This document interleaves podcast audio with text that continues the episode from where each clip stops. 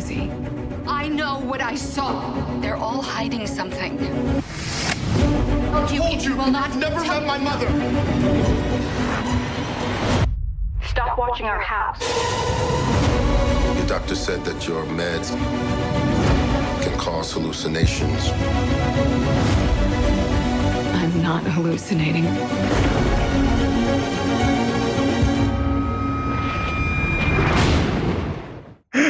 ¿Qué tal amigos? Bienvenidos a un nuevo episodio de Función Estelar.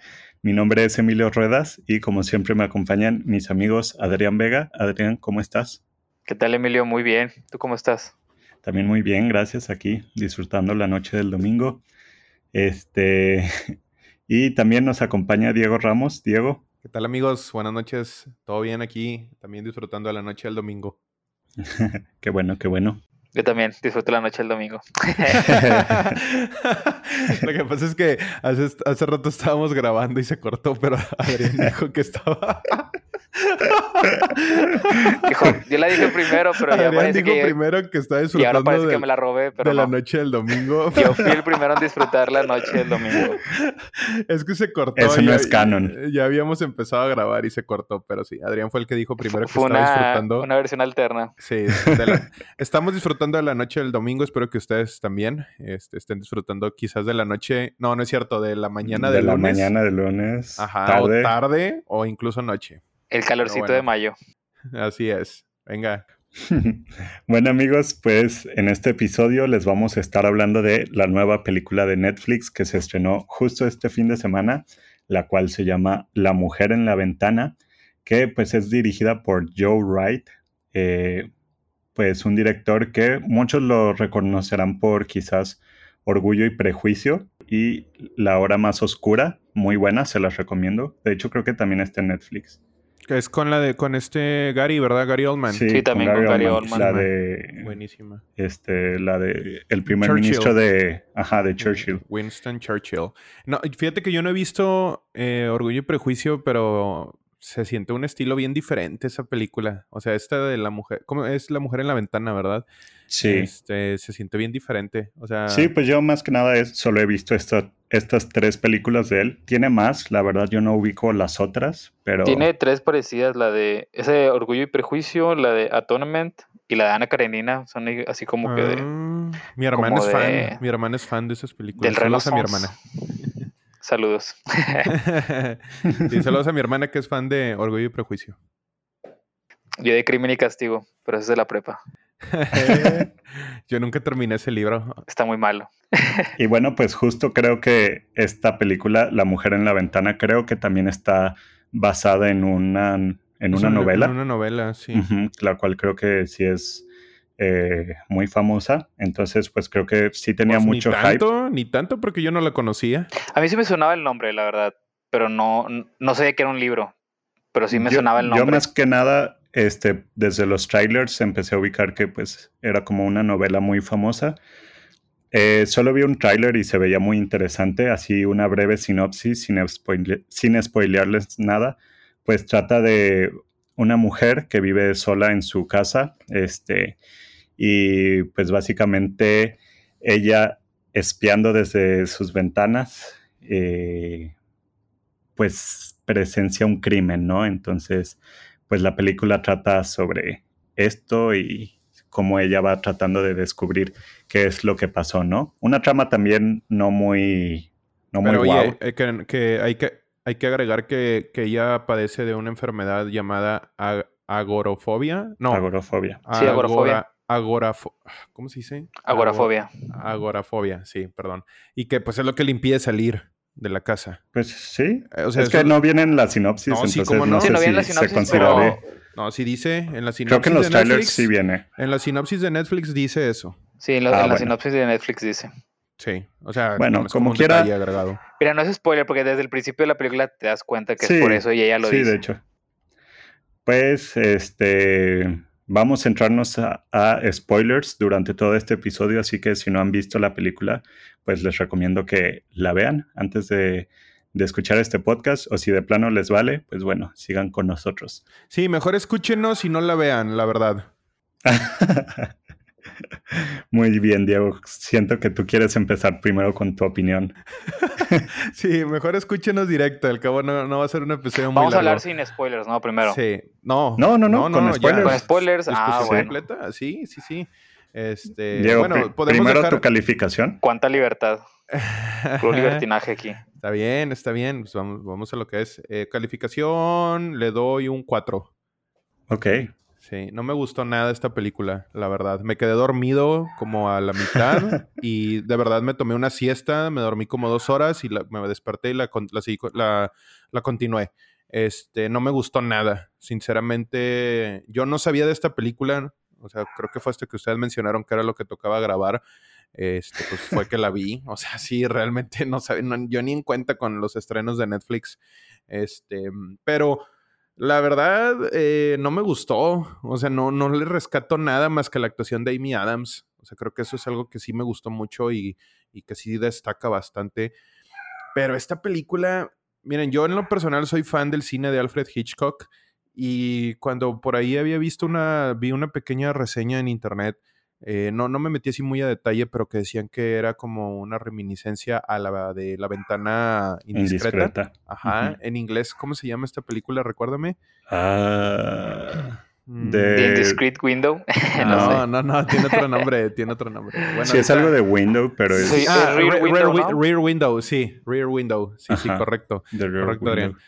Peliculón, Em, por cierto. Sí, Esa sí se las recomiendo mucho. Esa sí, véanla. Si quieren ver una película original con un una trama de suspenso original, vean esa película. Esta película, para mí, no quiero decir que intenta copiarla, pero es muy claro eh, el hecho que Joe Wright se inspiró en Alfred Hitchcock y ya sabemos que no puedes imitar o copiar lo que hizo Hitchcock. O sea, creo que por eso también el cine de él está como muy aparte y pues a pesar de los años no se han hecho muchos remakes, a lo que tengo entendido. Entonces, em, algo que de plano me causa mucho conflicto, en pocas palabras, es que se sienten que son muchas historias en una película. O sea, la trama va hacia un lado y luego se desvía en otra cosa y luego termina siendo otra. Eh, por ahí este, hay conflicto con, con Amy Adams porque pues ella la hacen ver como que está loca. Entonces, ya tú no, yo como espectador no sabía si realmente ella estaba alucinando todo lo que pasó. Como dijo Emilio al principio, ella es este testigo de un asesinato. Ella lo ve a través de la ventana de su, de su casa. em, y pues ya no sabes hacia dónde va. Bueno, a mí así me pareció. En lo personal sí me dio flojera. Hubo partes donde así como que les digo, pues me dio sueño y me dormí. Dije, "Ay, me voy a dormir mejor porque no le estaba poniendo mucha atención, la verdad. Pero em, no sé, o sea, siento que es una película más de Netflix, otro intento fallido de Netflix, como casi lo último que he estado sacando. Espero que no sea así con la nueva película de Zack Snyder, pero pues no sé. Este, Pues en general, las películas de Netflix son muy malas. sí, o sea, es hay, que hay muy pocas muy y era buenas, buen la cast, ¿eh? Tiene buen cast. Sí, con Netflix hace tantas que le atina muy poquitas. verdad. Creo que el, el, el fuerte de Netflix más bien son las series, creo yo.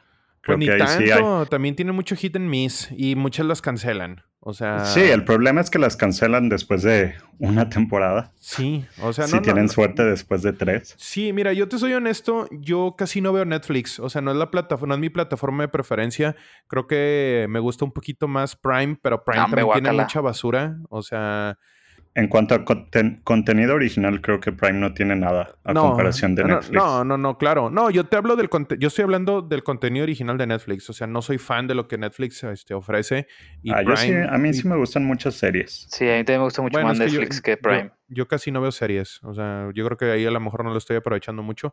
Pero esta película, o sea, pues, ¿qué, qué les digo? O sea, mm, la trama parecía ser muy sencilla y se desaprovechó bastante. O sea, está muy mal ejecutada. Hay cosas que están de sobra. Dura una hora cuarenta, pero se siente que dura dos horas. A mí se me hizo. Se me hizo larguísima la película. Yo creo que por lo mismo que no me estaba entreteniendo. Em, por ahí el, el twist, porque hay un twist al final que pues igual lo comento así. En teoría hay Este, dos, Bueno, bueno, en pero teoría hay uno creo dos. que era muy obvio. Ajá. El, de- el, el- el- el- el twist del final para mí, o sea, si quieren ahorita ustedes comenten el otro. A mí el twist del final, donde El resulta hijo. que el del hijo, ajá, que resulta que el asesino era el hijo, güey, ¿qué pedo con eso? O sea, se me hizo bien como, no, no, no me gustó, o sea, no fue así Yo lo como- adiviné desde el inicio de la película. Sí, también Sí. era muy predecible. Yo no, no, yo no, yo ni en cuenta. Yo pensaba que Dave era el malo, güey, el, el, el, el, el Tenet, el Tenant, este... David, el- sí, El de Wyatt Russell. sí. Esas películas que te hacen pensar de que ah, él es el malo, él es el malo, para que al final te digan, ah, ¿sabes qué? Nunca fue él, fue el otro. Nunca fue él, sí. No, Entonces, digo, para yo- mí eso fue como que ah, quieren que piense que es el papá o es el tenant, entonces tiene que ser el hijo, porque es la Claro. opción obvia por eliminación. Exacto. No, y fíjate, Gary Oldman, este, muy bien. O sea, lo poco que sale, eh, sí se nota que trae así como que un, ca- un carácter bien fuerte. O sea, Cuando me le gusta- pega a su hijo me, me sacó de onda. Sí, güey, está bien cabrón eso. Pero no era lo que esperaba. eh, no veo que esta película trasciende más. Este, de hecho, en la aplicación de Letterboxd le di, le di dos estrellas de cinco. Em, y pues ya digo, es que ah, yo esperaba otra cosa, la neta. O sea, dije, ah, pues algo como que una inspiración en Alfred Hitchcock se escuchaba emocionante. Y no, o sea, no quiero decir que es una copia porque no, realmente no es una copia de, de La ventana indiscreta. Está inspirada, pero pues ni siquiera, ni siquiera es una buena inspiración. O sea, la verdad es que sí, sí, sí, o sea, desde mi perspectiva y a lo mejor, este, pues no sé, pudo, pudo haber sido mejor, ¿no? En otros aspectos, creo yo que la película, eh, pues a lo mejor va a llamar la atención porque pues sí está mm, eh, Amy Adams, ahí está Gary Oldman, pero pues realmente Amy Adams es la principal y es lo que vamos a ver casi en la totalidad de la película, ¿no? Este, esa sería mi opinión. Sí. Y, y, pues bueno, ahorita como quiera seguimos por ahí. Sigo ahí comentando con ustedes, complementando. Va, muchas gracias, Diego. No de nada. Eh, pues yo, mira, la verdad, eh, le doy a esta película un 6 de 10. Sí se me hizo un poco mediocre. La verdad sí esperaba mucho más de esta película. Desde que vi los trailers eh, se veía como algo más interesante. Tenía, tiene un muy buen cast, eh, que el cual no lo hemos mencionado así por completo, pero pues está Amy Adams como protagonista.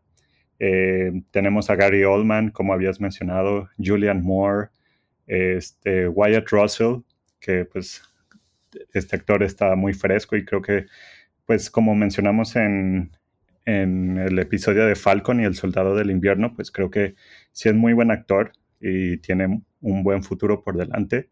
Incluso sale brevemente Anthony Mackie, que me, me hubiese gustado ver más de él. Pero pues la verdad yo creo que está muy desperdiciado todo este cast. Este, incluso el protagonismo de Amy Adams, la verdad se me hizo muy X.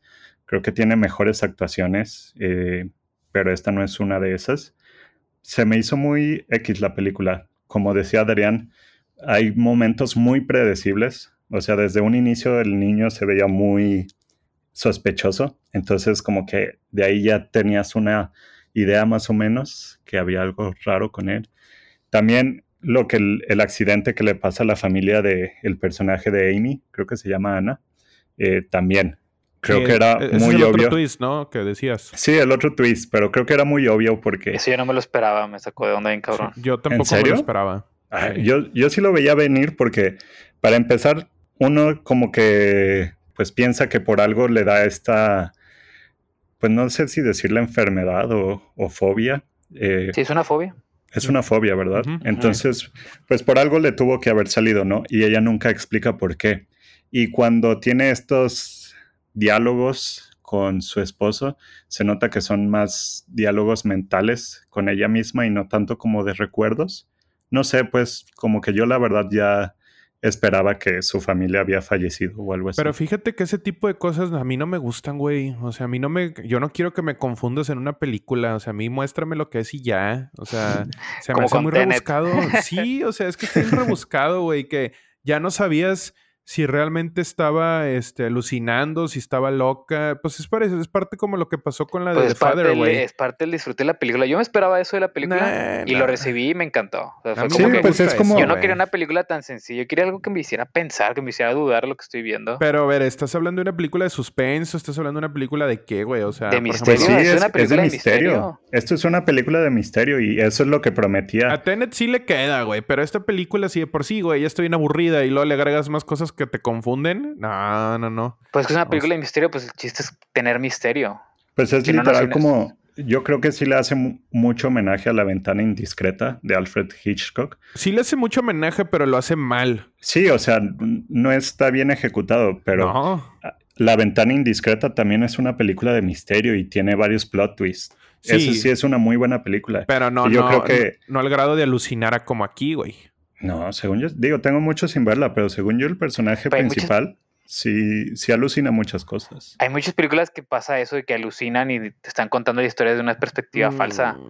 Incluso hablamos la otra vez del de The Father, que nos gustó Sí, bastante. A mí eso y no es me lo gustó. mismo que nos hizo durar bastante, nos hizo dudar Bueno, de, de díganos, cuándo estaba pasando cada cosa. díganos este, qué opinan al respecto. Si están de acuerdo conmigo o si les gustan las cosas rebuscadas como el Emilio y el Adrián. Pues no son rebuscadas, o sea, es el género de- del misterio. sí. Si no Pero te gusta que- el misterio, pues no, pues no lo- si no les Ah, gusta el misterio, sí, pues no la a mí van a sí ver. me gusta el misterio, güey. Soy fan de pues no Scooby-Doo. aparece. Pero hasta en Scooby-Doo, Scooby-Doo piensas que es un fantasma, pero no es un fantasma, es una persona con una máscara. Güey, Extraño Sí. Scooby-Doo.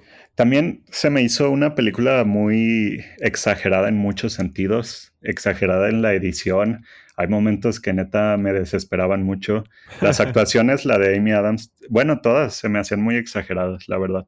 La- sobre todo la de Amy Adams y A la de sí me Gary gustó Oldman. Amy Adams, la verdad. no se me hicieron muy exageradas y también todos estos efectos raros que ponían, que sí son un poco, yo creo que como en homenaje a Hitchcock, pero siento que no le salió.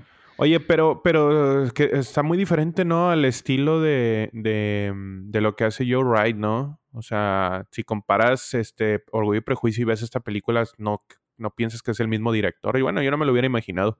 No, ni yo. Incluso La Hora Más Oscura también es una película muy diferente. Sí, pero esa sí es una buena película.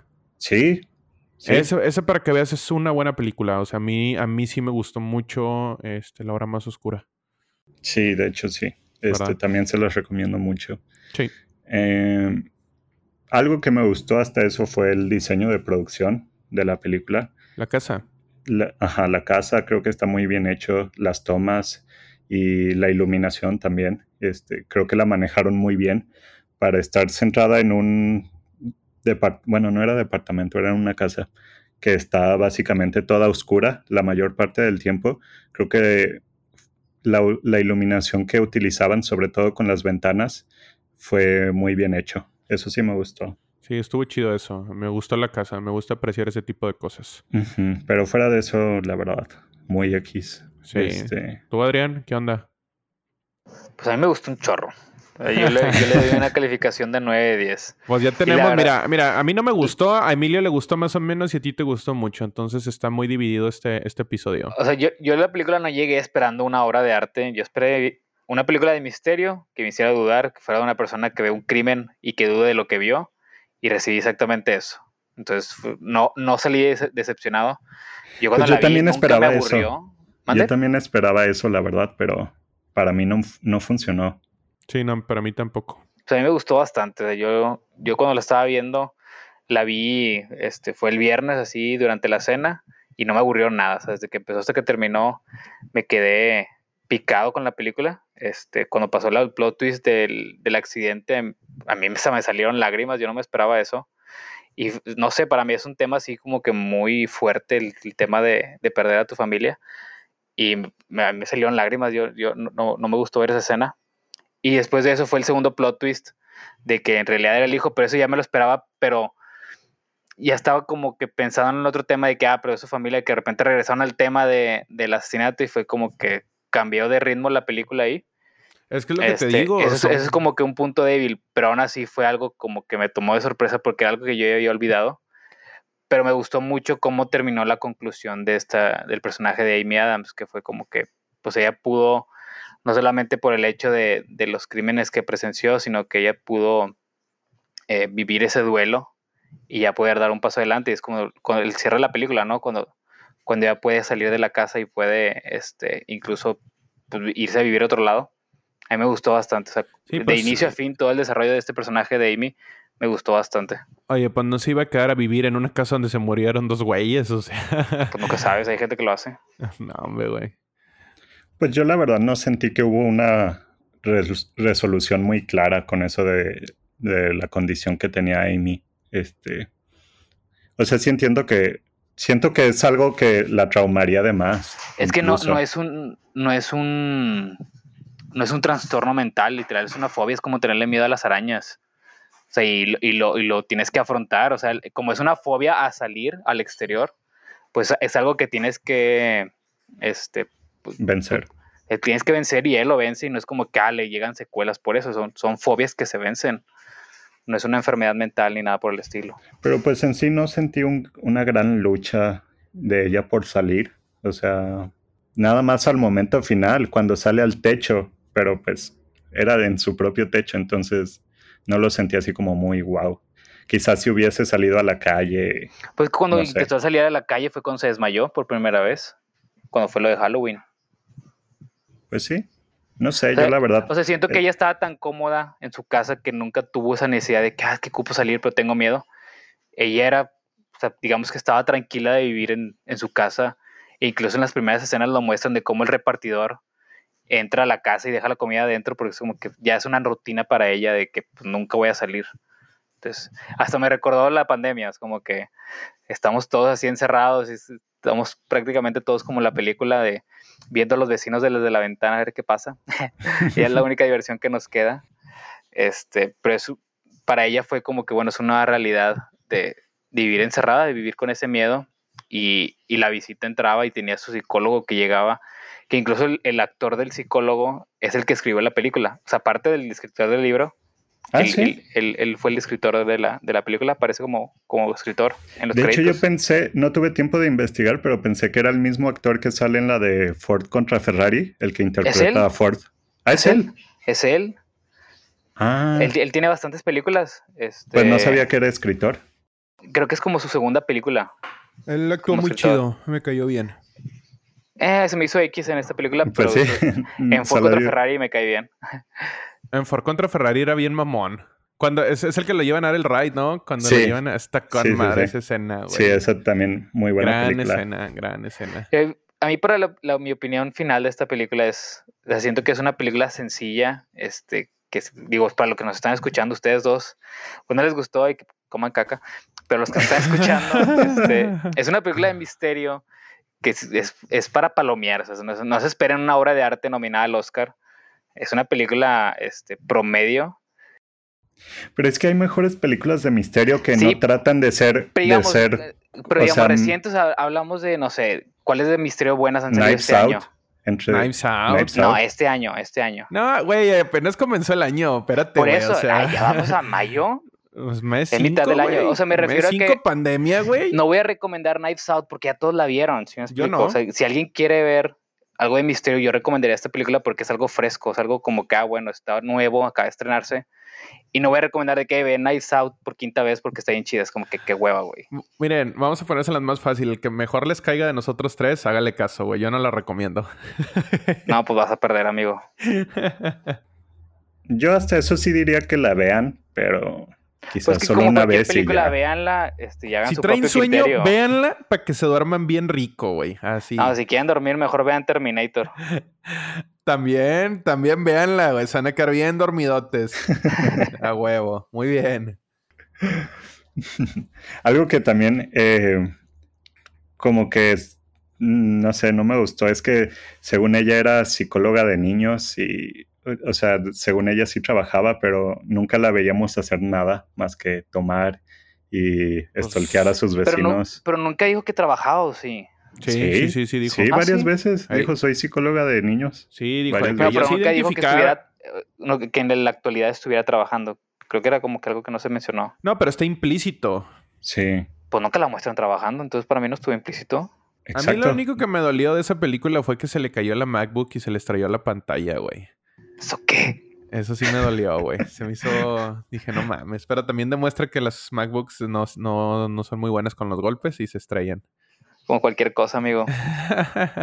no, no es cierto, güey. Mi iPhone se me ha caído muchas veces y no, no se ha quebrado hasta ahora. Por dos.